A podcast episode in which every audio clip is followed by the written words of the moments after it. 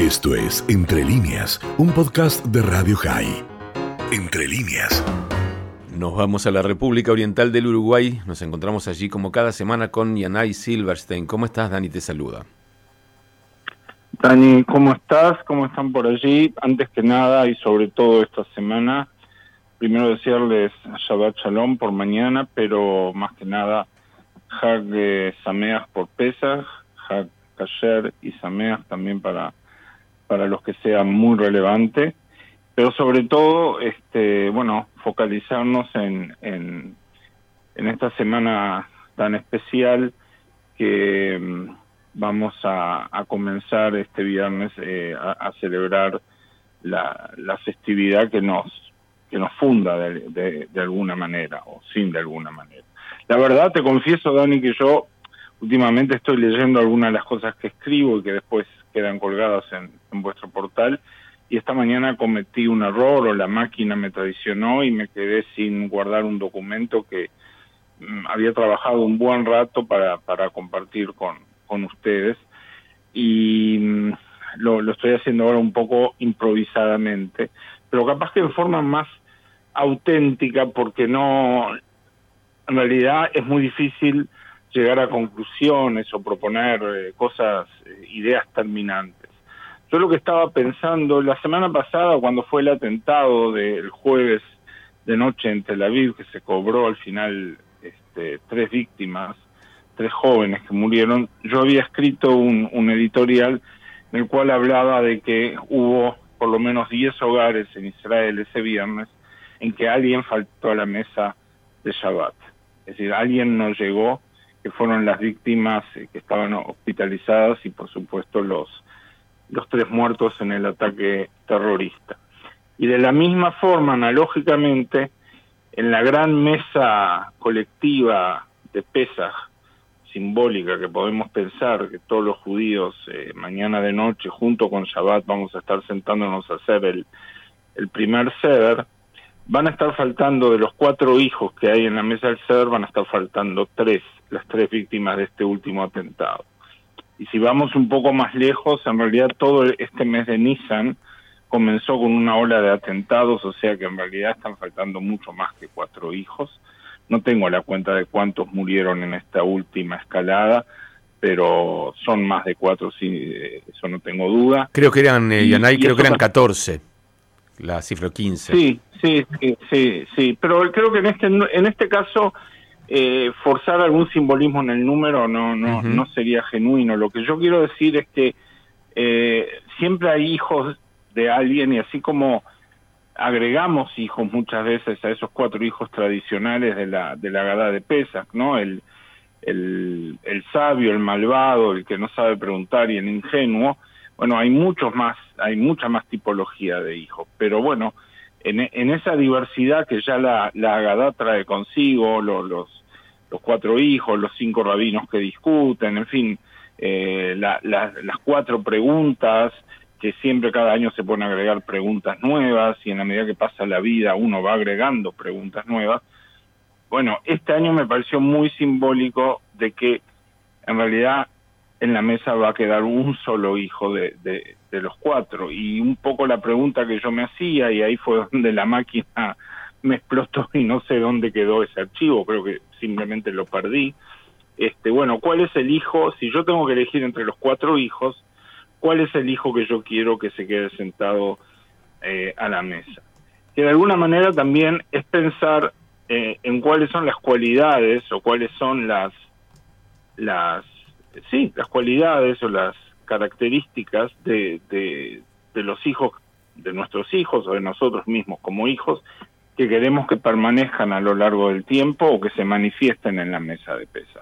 Y yo había empezado ahí a poner de que en realidad yo prefería el hijo ingenuo, que era como una especie de tabula rasa, este, como una especie de nuevo principio, porque siempre daba la, la posibilidad de, volver a empezar, de volver a, contar la historia una vez más. El hijo sabio se la sabe todas, el hijo malvado este, o rebelde se autoexcluye, y el hijo que no sabe preguntar es un hijo como más, eh, de repente hasta, hasta con capacidades diferentes, es un hijo que tenemos que cuidar especialmente. Pero el hijo ingenuo es el hijo sobre el cual realmente no sabemos este, lo, lo que va a pasar o cómo puede construir la historia de ahí en más. Y por ahí me quedé realmente y no, no me digo para pensar mucho más, como te digo, estos eran, era una suerte de apuntes que yo estaba armando en, en torno a estos temas, porque mm, eh, también el tema de la esclavitud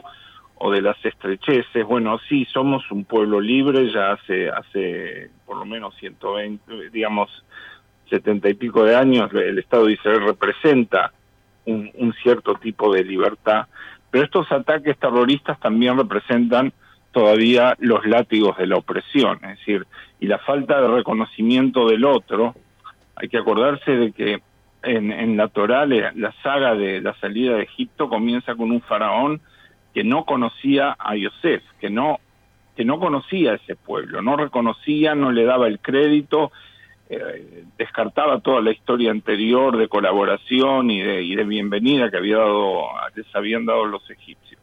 Y bueno, creo que eso también es un signo de no libertad.